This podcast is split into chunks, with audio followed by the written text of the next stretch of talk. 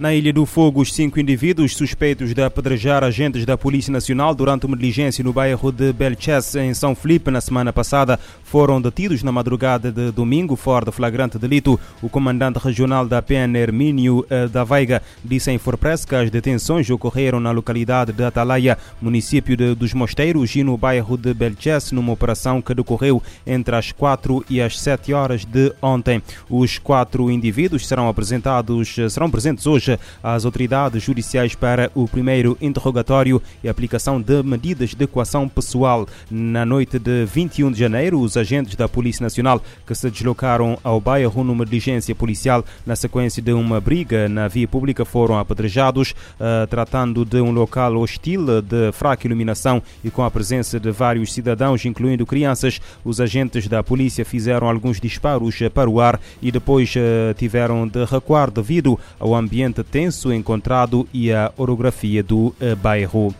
Está suspenso o pré-aviso de greve dos professores em São Vicente. A classe mantém, entretanto, a manifestação desta terça-feira, eh, que abrange também as ilhas de Santo Antão e Santiago. Em entrevista em Forpress, o presidente do Sindicato Nacional dos Professores, Jorge Cardoso, explica que a suspensão da greve em São Vicente tem a ver uh, única e exclusivamente com o problema na comunicação da paralisação à Direção-Geral do Trabalho. O responsável sindical explica que a intenção de realizar a paralisação foi comunicada à DGT no dia 25 logo depois das 8 horas da manhã, mas a entidade entende que chegou fora do tempo uh, porque uh, tem que se fazer a comunicação com antecedência de 5 dias úteis. Neste sentido, Jorge Cardoso diz que vão avançar apenas com a manifestação e convocar uma greve nacional para o mês de março, caso a situação se mantiver inalterada. Em entrevista à Rádio Morabeza, o responsável sindical apontou as reivindicações da classe.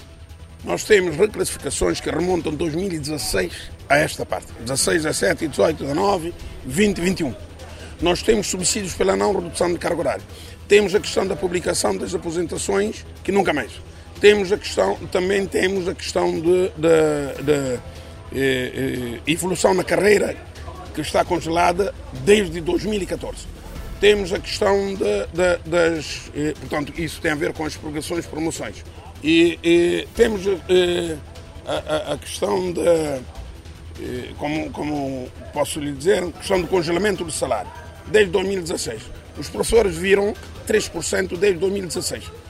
Desde 2016 a esta parte, nem sequer um centavo os professores viram na sua, na, na sua remuneração.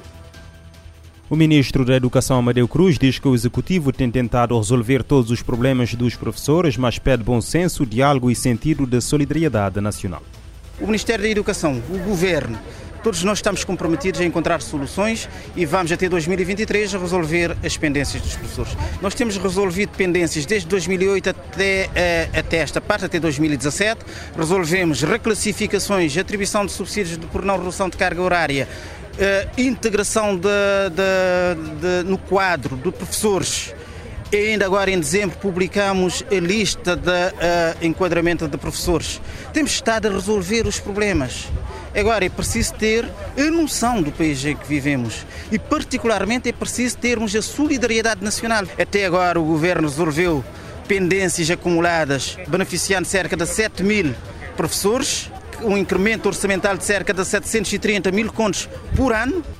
O primeiro-ministro Ulisses Correia Silva diz que é preciso ter a compreensão do momento em que vivemos. A pressionar-nos cada vez mais, estamos a pressionar sobre outras alternativas, outros investimentos, outras satisfações que são também legítimas e necessárias. Estamos a pressionar sobre os impostos, estamos a pressionar sobre o endividamento, temos que ter a compreensão do momento em que vivemos para podermos, todos com responsabilidade, sabermos avaliar também as nossas responsabilidades. O Ministério da Educação espera resolver todas essas eh, questões pendentes dos professores até 2023.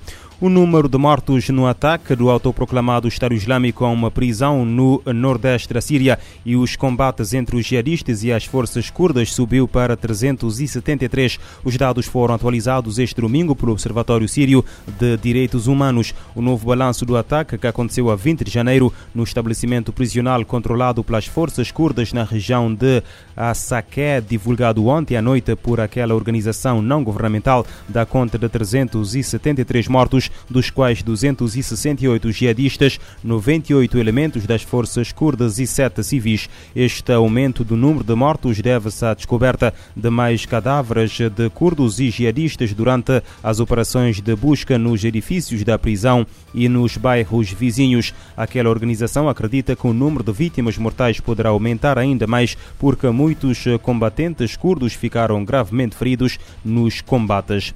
No Quênia, pelo menos 10 pessoas morreram esta manhã eh, quando eh, uma bomba improvisada atingiu um pequeno autocarro privado numa estrada no eh, nordeste do país em direção à cidade de Mandera, perto da fronteira com a Somália. O jornal queniano The Star adverte que o número de mortos poderá aumentar consideravelmente dado o elevado número de feridos graves. Não se sabe quantos passageiros iam no autocarro. Segundo contaram as autoridades à BBC e ao The Star, a bomba poderá ter sido colocada na estrada pelo grupo terrorista Al-Shabaab, que opera na fronteira entre Quênia e Somália e tem deixado bombas nas estradas.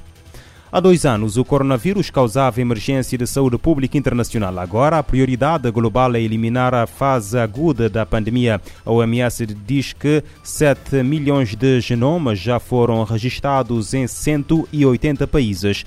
100 novos casos são relatados a cada 3 segundos. A cada 12 segundos, uma pessoa morre pela doença. Há dois anos, a Organização Mundial da Saúde declarava o surto de coronavírus como uma emergência de saúde pública de interesse internacional.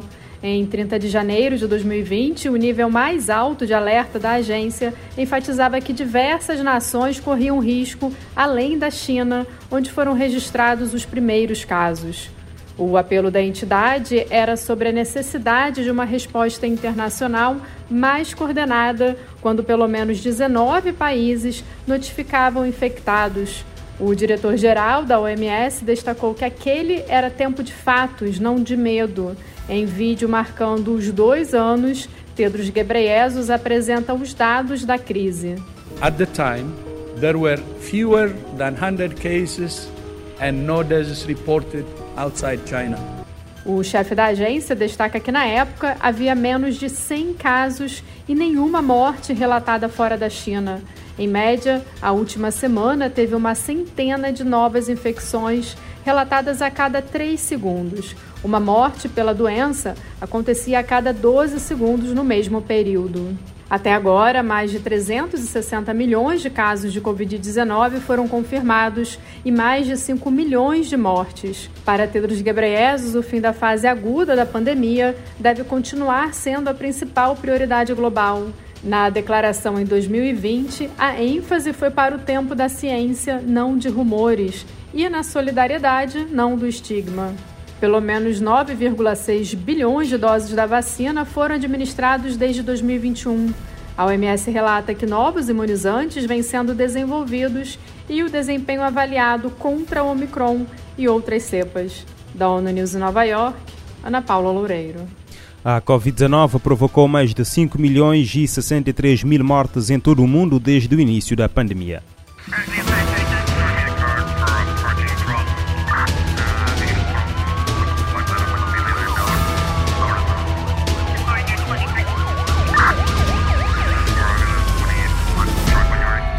Este programa está disponível em formato podcast no Spotify e em radiomorabeza.cv.